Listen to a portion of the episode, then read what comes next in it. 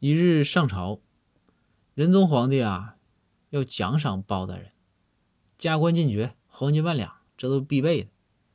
这包大人马上跪下来呀，痛哭流涕啊，就和仁宗皇帝就商量说：“圣上啊，我啥都不要，这这工作就挺好。”仁宗皇帝呢也挺感动，说：“说包爱卿啊，没事这都是你应得的。我也知道你这不求高官厚禄哈。”但是呢，该赏的朕一定要赏你。